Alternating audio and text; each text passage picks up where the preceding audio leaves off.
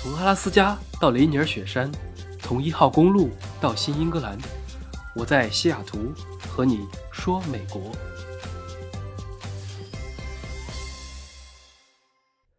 Hello，大家好，又到了周末时间。这周是美国的小长假，劳动节三天，加上我们多放了一天，一共四天假。趁着出去玩的空闲，还是先把这周的节目更新了。前两期节目评论很多啊，感谢大家的支持。我基本上都没怎么回复，是不想引起关注啊。结果还是意料之外、情理之中的被下架了两次。我也没说什么敏感话题，用的都是典故，说的都是前人说的话，所以跟我也没什么关系啊，无所谓。我还是很佛系的，下了就下了。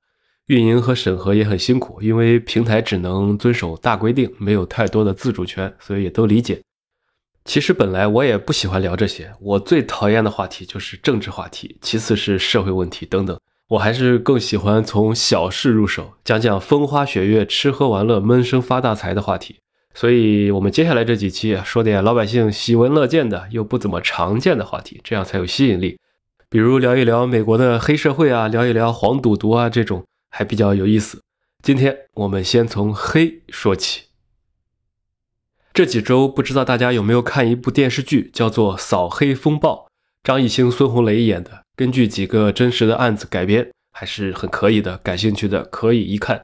全世界不管哪里有人的地方就有江湖，有江湖的地方都有各种社团，带来各种社会治安问题。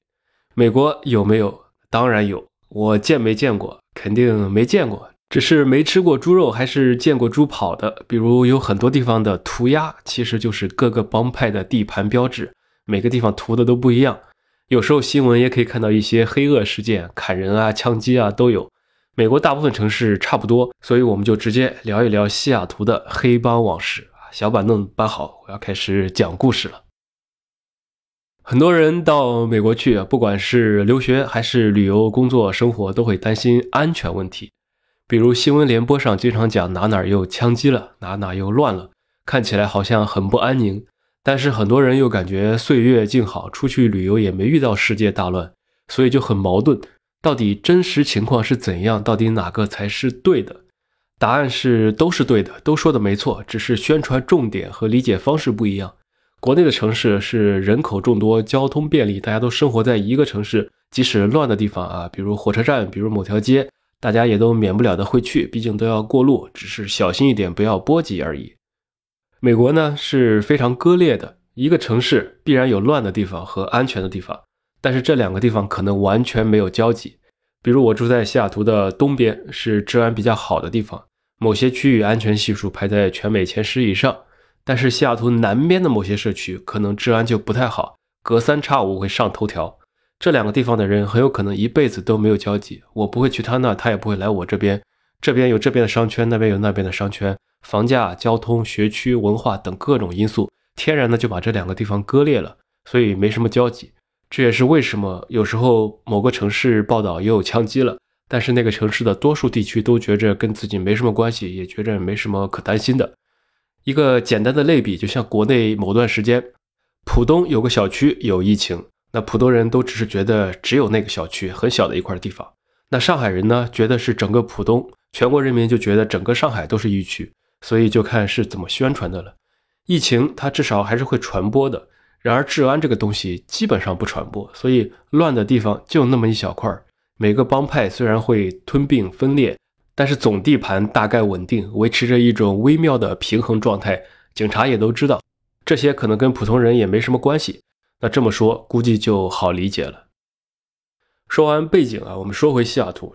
初来乍到的朋友们都会觉得西雅图是个非常棒的地方，环境好，风景好，生活成本中上，本地居民也相当友好。有一个数据是，西雅图所有二十五岁以上的居民本科率是百分之六十三，排名全美第一。你可以想象一下，这个人口百分之六十几的都是大学学历，这个是非常夸张的。所以居民素质还是可以的，这是大家公认的事实。但是西雅图和美国其他任何一个城市都一样，也有我们需要提高警惕的地方。比如说，某些区域的犯罪率特别高，不适合常去，尤其夜晚是犯罪高峰期。个别地方甚至不宜出门。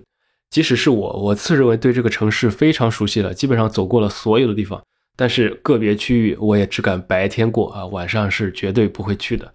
所以每个人新到一个城市，都需要了解一下周边地区的安全性问题以及生活上值得关注的细节，这样才能啊他好你也好。因为一般来说，你不打扰别人的生活，别人也不打扰你，毕竟大家都很忙的，都有自己的事情要做。我刚搬来的时候要选住在哪儿，所以我以前专门研究过整个西雅图的治安情况。也去看过前人的总结啊，美国的数据一般都比较透明，比如每个社区的报案数量，发生过哪些案件，网站上全部都有，并且是地图模式标注的清清楚楚，跟看地图一样。你可以看到任何一个区域啊，过去一个月、一年的所有的报警记录是分好类的，有些是吵架，有些是丢东西，有些是暴力事件，小到有人报警说邻居家音乐声音太大，大到交通事故、杀人放火，全都看得到。所以，只要你用心，可以把每个感兴趣的地方的治安情况都了熟于心。首先，西雅图是一个黑人和拉丁裔都非常少的城市，比例很低。但是这边的帮派是以黑人、拉丁裔为主，也有亚裔，主要是东南亚，还有华人以及萨摩亚人派别。洛杉矶、湾区、波特兰和西雅图这西海岸四大城市区，自然也是西海岸黑帮文化的重要组成部分。西雅图有很多的帮派，其实都起源于洛杉矶的两大黑帮，分别叫做瘸帮和血帮。瘸帮 Crips，它的代表色是蓝色，就是瘸子那个瘸。前身是为了对抗黑手党而成立的街区自卫组织，后来逐渐演变成为黑帮，主要经营毒品生意。那另外一个帮派呢，叫做血帮 Blood，代表色是红色。他的帮派规模不及瘸帮，但是现在这两大帮都已经扩张到了全美，互为死对头。西雅图各个帮派之间也经常有分歧斗争，甚至枪战发生。就算是同一支，内部也有互掐互杀，内斗事件层出不穷。基本上要么就是为钱，要么就是为人，无非是毒杀、仇杀和情杀。近几年西雅图的黑帮枪战主要集中在传统、东非黑帮掐架，还有很多老莫啊，就是西裔非法移民的黑帮火拼。其中本地著名的黑帮，第一个叫做八字帮，他们的街头涂鸦就是经常中间有一个数字八，控制着西雅图的中区。然后另一个叫做低调帮啊，他们一点也不低调，这个帮会从八字帮里分裂出来，也在中区混。双方不知道是什么时候反目成仇，这十年间彼此交手，死亡不计其数，甚至双方曾经的老大都互相死于频繁的交火之中。他们的斗争也导致中区有时候会有枪战。接着是另一家出名的，叫做西区街头暴徒。他们混迹于南西雅图，除了贩毒外，该黑帮还组织卖淫和洗钱。他们曾经是2015年遭到警方扫荡，差一点被全部歼灭，只是后来还留了一些有生力量。再有一个社团叫做亚洲小子，大家一听就知道是亚裔的黑帮。他是20世纪70年代由菲律宾裔啊一个叫绰号害羞的男孩成立于洛杉矶。他起初是为了保护社区里的亚裔免受拉丁裔的欺负而成立，现在已经发展成为全美臭名昭著的亚裔黑帮之一，活动范围也波及很多个州和城市啊，敲诈勒索、贩毒、抢劫、谋杀都有。那西雅图也有他们的一个小部分的分支。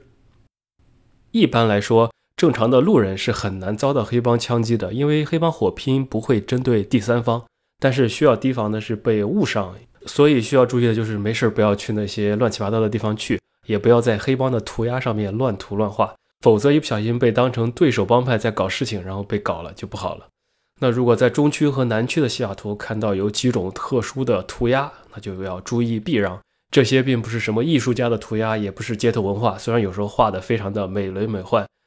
像这些涂鸦里面，有些有六角星符号，有些带八字，有些带两个 SS 的字母，还有一些带十三的，这都是那几家帮派的涂鸦。这些黑帮都有用涂鸦圈地占地盘的传统，所以见到类似的符号要长一个心眼儿。总体来说，只要改掉瞎凑热闹的坏习惯，尤其是到了晚上，不要去那些不该去的地方，一般都没什么问题。我们就以大西雅图区域为例，先说核心区市中心。我刚来的时候就住在 downtown 城市中心。很多到西雅图的人会觉得市中心还不错，购物商场都集中在市区边上，就是派克市场，各种地标热闹繁华，许多著名的旅游景点也都在附近。白天看似一片祥和，确实白天非常的安全，游客也多，很好逛，满眼都是美好。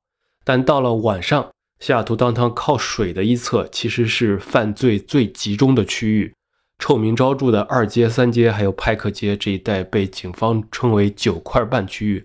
这三四个路口覆盖的地方，到了后半夜就是充斥着毒品交易、暴力袭击和盗窃的地方，流浪汉也非常多，很多精神有问题的人也在那儿。所以白天是一个世界，夜晚就是另一个世界了。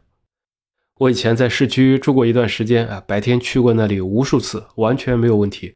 周围都是写字楼、商场、酒店、超市都有，也有很多大公司的员工在那边，热热闹闹，一片祥和。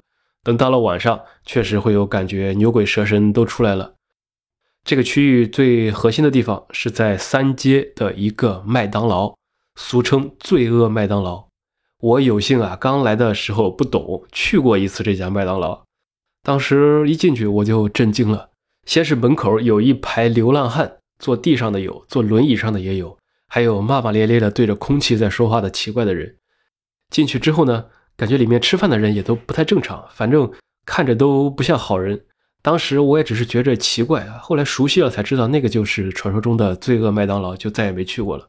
只是有时候会在新闻里看到那个麦当劳又枪击了，或者有人被捅了，或者有人被救护车抬出来了等等。有时候还会看到有人在那交易毒品，我在想那家店里的员工估计也是提心吊胆的，可能工资都要比别的地方高一些。警察也长期在附近巡逻，所以这个店里其实也还好，里面坐的长期都是些奇怪的人，但是他们一般也不会在光天化日之下干奇怪的事。那等到了关门之后，门口还有周边的各种巷子里才开始就是黑帮活动的场地了。这里的黑帮就以小弟为主，散散货。大哥一般都不出来。说到这里，我还干过一件事，也是刚来的时候不懂。某次白天，我居然去罪恶麦当劳旁边的一个 ATM 机取钱，取的时候就觉得周边有人在看我。你说要是个女的看我吧，我还有点想法，但是一个大汉盯着我，我当时就有点慌。啊，我想着来都来了，白天应该没事于是取完钱就赶紧捏着钱走，都不敢放到兜里，怕被看到，全程就是捏在手里，赶紧就走了。当时觉得搞不好我是不是要被打劫了。只不过还好，最后没有啊，一切还是正常的。反正我是觉得阴风阵阵，可能当时也是心理作用吧。那对于这个区域，如果总结一下，白天作为游客对此地完全不用担心，这里的犯罪活动不针对普通人，主要局限于毒品交易。如果你看到有人突然被警察围住送到救护车里的话，一般都是嗑药嗑多了或者嗑挂了，对社会也是福，所以不必惊讶。另外，这个地方白天的盗窃也主要针对商家。比如有人去优衣库里面试了件衣服就穿走偷跑了，所以游客和普通的路人都不是目标，可以完全放心。但是到了晚上，尤其是十一点之后，就强烈建议不要在此地逗留了。不安全系数在后半夜的话，我给它定为一级啊，最不安全。这是关于罪恶麦当劳区域。接下来是另一个热门区——华盛顿大学周边。华盛顿大学其实是很好的，世界排名也很高。那这个地方也是中国人，尤其是留学生的聚集区域之一。跟中国不一样，中国的大学周边一般都还是比较安全的。那美国大学周边由于人口流动性大，也往往都是犯罪的温床。国内国外有时候对“不安全”这三个字的定义不太一样。例如，国内很多高校后门酒吧很多，也有人会喝醉，这种一般会被定义为热闹。但是在美国，酒吧多的地方经常会被报案，说太吵了，所以会有治安不好的记录，这种都会被定义为犯罪率高。那华大附近主要是有一条臭名昭著的街，叫做 University Way，这条街有奇特的风景线，那就是流浪汉，有流浪汉长期住在这条街上，天气好的时候会集体出来晒晒太阳、捉捉狮子啊，天气不好的时候就裹着衣服在那里要钱，但偏偏也是在这条街上。我之前讨论过的各种奶茶啊、杨国福啊、中餐、台湾菜、韩国菜，还有西雅图第一泰国菜苍蝇馆子，还有什么西海岸周杰伦的理发店啊，都在这附近，所以也是大家常去的地方。加上学校附近年轻人多，玩的比较晚，有时候喝酒的也有，还有一些兄弟会什么的，所以偶尔就会爆发斗殴，有时候也有恶性案件。但是整体来说还算 OK，我觉得只是属于有一点点乱，但是不吓人。白天这条街是非常的繁华，是大家都吃饭的地方，留学生也很多。晚上一般来说避开就行了，不要走那条路。即使走，大部分情况下也只是遇到流浪汉，不理他就 OK 了。我在这里也住过一段时间，整体感觉华大附近还是很舒服的。学校附近年轻人很多，比较有活力，你可以看到很多高颜值的小哥哥小姐姐。除了流浪汉比较多之外，倒是没什么，可以说是大醉不多，小醉不断。只要深夜不闲逛，下了晚自习的女生结伴回去，一般就没什么。因此，不安全系数算是三级吧，一般。说完华大，接着下一个热门区域是另一个年轻人很喜欢的地方，叫做国会山 （Capitol Hill）。这个名字首先就有点搞笑。国会山大家都知道是在首都 DC 国会那里。很久很久以前，西雅图有一个土财主买了这块地，想吸引政府过来，于是就起了这么个名字。这就好比在一个农村买了一个山头，然后取名叫天安门广场一样。久而久之，这个名字反而沿用了下来。这个区域最大的特色是各种小店琳琅满目，有很多独立的小咖啡厅、小商店，还有西雅图最好吃的几家日本拉面都在这儿。小酒吧也非常多，白天逛着很有文艺气息，一到晚上也有一点灯红酒绿的感觉，吸引了不少年轻人。这边的中国人可能不太喜欢这个地方，但是美国人非常喜欢。这个区域比较靠近市中心，但是房租又比市中心低了不少。在各种历史因素之下。大量的同性恋等相对边缘人群进入这里，把它变成了现在西雅图最负盛名的同性恋和变性人社区。街上好几条街的人行道都是彩虹色的。我走在这边的路上，见过同性拉手啊、接吻啊，在马路上都不算什么，见怪不怪了。很多窗户里面也都挂着彩虹旗。然后每年的同性恋大游行会在这举办。由于这个区域的特殊性，它的中心有个叫做卡尔安德森的公园，就成了犯罪集散地。白天看起来也是温馨美丽，很多和平鸽在那里飘。晚上呢，就抢劫频发。西雅图警方曾经想以晚上开灯到两点的方法来减少抢劫，但实际收效也不大。另外，这个地方虽然很多元，但是美国是什么人都有，也有很多反同性恋人士。所以，治安事件里面有一大部分都是反同人士和同性人士在这边的斗殴事件。之前，西雅图的市长是一个公开出柜的同性恋，就是这里的居民。那西雅图的现任市长是女同性恋，也很有意思，算是一个瓜。那这个区域如果总结一下，就是白天安全，晚上结队也安全。需要注意的就是，如果你夜里单独出行的话，可能会有抢劫。因此，如果夜里十一点之后从这里过，一个经验就是身上最好带二十美元的现金，被抢了就直接给钱，就什么事儿都没了。道义有道啊，他们一般拿到二十块钱就够了，也不想把事情弄大。那这是这个区域。好，说完这里啊，往南走一点，下一个中国人常去的地方是中国城，也叫做国际社区，因为旁边也有越南城什么的挨到一起。一般来说，几乎每座美国城市的唐人街，尤其是老唐人街，都是罪恶的温床，因为其低生活成本，还有对不会英语的人接受度高，于是就成为了很多低收入移民人群以及早年来这里的那种老华人的聚集地，也容易被无家可归者和无业游民聚集。中国城里有一家大的日本超市，有瓦吉玛雅，基本上算是居住在西雅图地区东亚人爱去的超市之一了。里面东西很多，而且干净，非常好逛。除此之外，在中国城里也有大量的早茶店、广东餐厅、烧腊店、香港餐厅等等，美食很多，也比较便宜，算是大家常去的地方。白天都没什么，晚上就有一点乱了。这个地方最主要的就是不要去走那种巷子，里面经常有些奇怪的人，说不定在搞交易。还有一个大问题就是车里不要放贵重物品，停在车库倒没事儿停到外面，如果你有很显眼的东西在车里放着，有被砸车的风险，被砸了玻璃。所以这个地方最大的问题就是无业游民太多。此外，介于中国城和当汤中间还有一小块区域，叫做先锋广场，那里是一道亮丽的风景线。是西雅图流浪汉的大本营，每天都有一群流浪汉坐在那里喂喂鸽子、晒晒太阳。旁边还有救济站，定期发放免费食物。先锋广场它本来其实是一个历史景点，现在就是从早到晚都是流浪汉。你如果靠近了的话，就会闻到一股强烈的尿味和大麻味，属于可以成群结队去看一看热闹，晚上就不要去了的地方。刚才说的这么多啊，虽然我形容的好像多多少少都有一点问题，但是整体上来说，白天都是很安全的，并且大部分时候大家都是开车的。刚才那些潜在风险的前提都是夜里走路的时候，那在车里一般就比较安全了，也没什么可担心的。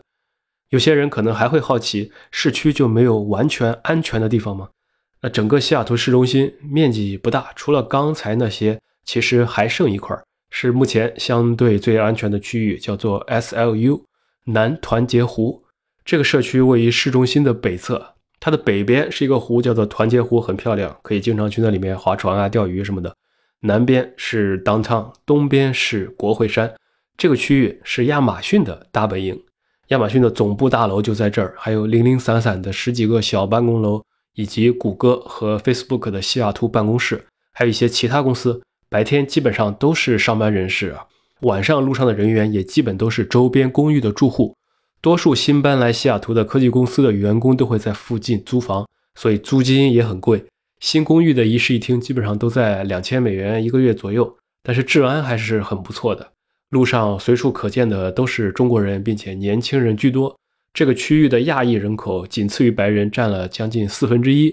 因为中国人、印度人是科技公司的主力，所以我有时候走在这个街上，尤其是中午，感觉可能超过一半都是黄种人。然后这里面大部分都是同胞，所以感觉也挺安全的。周边还有什么海底捞啊、快乐柠檬啊、鼎泰丰等等，对步行是非常友好的。这附近虽然人口流动性大，经常有人搬家，但以住在附近的大公司员工为主，平时走路上完全没什么问题。我在半夜十二点都在这边走过很多次，还有有时候去朋友家里打桌游啊什么的，后半夜出来，感觉一点也不虚，灯火通明，还是挺放心的。安全方面，唯一需要注意的可能就是家里防火防盗吧，还有偶尔西雅图当趟的流浪汉有时候会往北边走一走啊，可能会碰到，但是也没有什么大的威胁。这是关于 SLU 区域。讲到这里，西雅图的市区范围就大概说完了。我在市区住了两年，感觉还是挺不错的。只是近两年就有个大问题，流浪汉越来越多，西雅图就不再是当年那个西雅图了。因为市政府民主党的政策对流浪汉过于的友好，于是就一传十，十传百，外州的流浪汉现在都开始组团坐车来华州。据说隔壁州的州政府还出钱给流浪汉买车票，买单程票啊，送他们来西雅图。然后华州的流浪汉呢，也都往西雅图市中心跑。毕竟有吃有喝有帐篷，磕大了还有警察帮你叫救护车，所以现在反而成了最大的问题。就看下届政府怎么解决了，也没什么好办法。整体来说，西雅图市区还可以，比美国大部分城市的市中心治安都要好一些，以及干净。我们如果继续往南走，才是进入了西雅图最乱的地方，叫做南西雅图和中区。这块区域的居民结构较为类似，以非洲移民多。这个有一点政治不正确，但是确实，比如我现在在东区，基本街上一个黑人都看不到，但是在南西雅图，黑哥哥就比较常见了。这个区域是西雅图黑帮活动最猖獗的地带，尤其是南西雅图的马丁路德金路，还有雷尼尔大道。好像美国很多地方都有马丁路德金路啊，为了纪念这个黑人领袖，结果没想到现在都变成了不安全的地方。除了这两条大路，还有西雅图中区的二十三街。这几条路都很长，由于其地理位置的特殊性，属于毒品输送的干线，于是自古以来就成为了大黑帮兵家必争之地。因此，经常会看到让子弹飞的桥段发生在此地。这个地区的典型特征就是案件总数量小，因为大家都穷，也平时也没什么可偷的，也没什么可抢的。但是恶性案件多，尤其是以枪击案多，动不动就听说有人被崩了，或者一些帮派火拼。所以这个区域我估计基本上没有什么中国人了，反正我是没听说过有任何一个认识的人住在那边。这也是我们平时根本就不会去的地方，开车都不会路过。以前呢，还有一个中餐叫做小成都，在那边我们还经常组团去吃，里面的麻婆豆腐还有冰粉蛋烘糕很不错。但是，一到冬天就不怎么去了，因为天黑的早，吃完饭你从店里走到车里这段路上，感觉心里都有点虚。那后来关门了，我们就再也没有去过了。啊，对了，这个地方我还发生过一件又搞笑又吓人的事情。有一年冬天，我帮一个朋友搬家，租了一个小货车，叫做 U 号。美国这边有很多这种租货车的和卡车的地方。那租车店呢，巧了，刚好就在这个区域。我当时想着白天去租，白天去还也没什么。提车的时候一切顺利，等到还车的时候，我们七点到，结果发现关门了。当时是冬天，晚上七点跟十点一样黑的要死，然后就不知道怎么办，不知道该怎么还钥匙，于是手机就开着手电筒，去照这家门上贴着的一些纸啊，看有没有电话或者广告里面有说明之类的，还在周边走来走去，看有没有那种自助的还钥匙的箱子。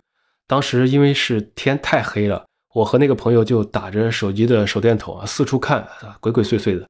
这个时候，突然远处也走来了一个黑哥，当时我们俩就有点慌啊，心想着这下麻烦了，真是不应该晚上来这边。这个人不是要打劫吧？心跳当时都加快了，我还问那个朋友身上有钱没有。结果这个黑哥呢，本来正在悠悠悠的走路，突然看到我们俩，他也吓了一跳，估计是想着，诶，这俩人在这里大半夜的干什么？是不是要打劫他？结果这个人也直接不说话了，这个黑哥就往后退，然后退到马路上，直接绕到街对面去了啊！我们俩这个时候也长出了一口气。事后想一想，还是很搞笑的，是一个紧张又刺激的经历。那看来确实这个地方的人也都知道此地不宜久留。还以为我们俩在组团撬门或者在偷车之类，反而他自己被吓跑了。后来我们顺利还了车，因为那个店的侧门上贴了一个小条，说下班之后把车钥匙丢在门口箱子里，把车锁了就行了。那这是一个趣事。除了南西雅图和中区，还有一个地方叫做西西雅图。西西雅图比较特殊，它的北边是很安全的，有著名的 Arky Beach，是一个海滩，可以看城市天际线，也可以在海边玩一玩。非常的安全热闹，这是西西雅图的北部，OK。但是西西雅图的南部就不要去了，那里是另一个黑帮，叫做摩托党的地盘。晚上你如果去啊，经常会有轰鸣声和烧轮胎活动，最好就敬而远之。所以南部地区还有这么几条罪恶之路，我会把它不安全系数定义为一级，平时没事就不要去了。好，那说到现在，所有的不安全的地方都讲完了。如果只听这些啊，可能要来西雅图玩的人已经开始瑟瑟发抖了。国外这么乱的吗？那这些都只是大西雅图都会区的黑暗面，只占了很小的部分，也都是小概率事件。各个城市都有阴暗的地方，只是大家都喜欢宣传好的，不喜欢宣传坏的，或者普通人不在意或者不知道而已。你看《扫黑风暴》里面很多事件其实非常的恶劣，但是大家好像觉得生活在自己的城市都好像感觉很安全的样子，其实是一个道理。所以上述所有的地方都是在华盛顿湖的西侧，是传统的西雅图。然后现在其实大家都不喜欢住在西边了，尤其是中国人，多数倾向于住在华盛顿湖的东侧。那东侧过了桥就是另一番天地了。很多人只有在上班的时候在市中心，下班了之后住家还是喜欢住在周边的卫星城。很多人可能几个月都不会去一次市中心。郊区和 downtown 比，除了少了一些高楼大厦之外，没有区别，该有的都有，所以反而成了更加宜居的地方。在湖的东边，从西雅图这边开车过个桥，可能十几分钟，大部分地方都是治安非常好的。一个简单的道理，像流浪汉、低收入人群以及社团小弟，基本上都没什么车，所以喜欢待在市区。因此，公交不方便或者公交根本就不通的地方，一般就没有流浪汉了，因为他们也过不来。大家都是开车去，自然治安也就好了，并且打劫一般都是打劫商店和路人的居多，私人家里一般不敢去，毕竟老百姓是可以合法持枪的。一般的小偷小摸不想冒险进入到别人家里，因为你不知道谁家里有没有枪，这就是一种威慑作用，反而没什么人去社区打劫。因此，大部分居民区治安是好过繁华的商业区的。整个东区包含的面积就比西雅图市区大多了。世界首富和前首富都住在东区一个叫做麦地那的豪宅区，靠近华盛顿湖，很多别墅既有地权还有水权，自家后院就带码头，哎，那一片水都是你的，那开个船就可以溜达。在麦地那的旁边是一个城市叫做 Bellevue，跟西雅图算是双子城，隔湖相望。然后是 Redmond 微软大本营，还有 Kirkland、Sammamish 和 Issaquah。总体来说，整个东区都属于安全区域。恶性犯罪极少，黑帮几乎没有土壤，平时也不怎么能看到黑哥哥或者流浪汉。整个东区治安第一名，要先说一个地方叫做萨马米市，又俗称色咪咪，但是这个地方一点都不色，大家搞笑的名称而已。这个地方自从建市以来，一共就发生过一起凶杀案，治安在全美都排得上。这里的居民基本上都是附近科技公司的员工，在微软工作的印度人和中国人很多，尤其是有小孩的家庭。因为这里房子普遍院子要大一些，但是价格又没有贝尔维尤那么贵，加上学区还不错，家家户户的平均收入也都比较高，所以基本上就没有内贼。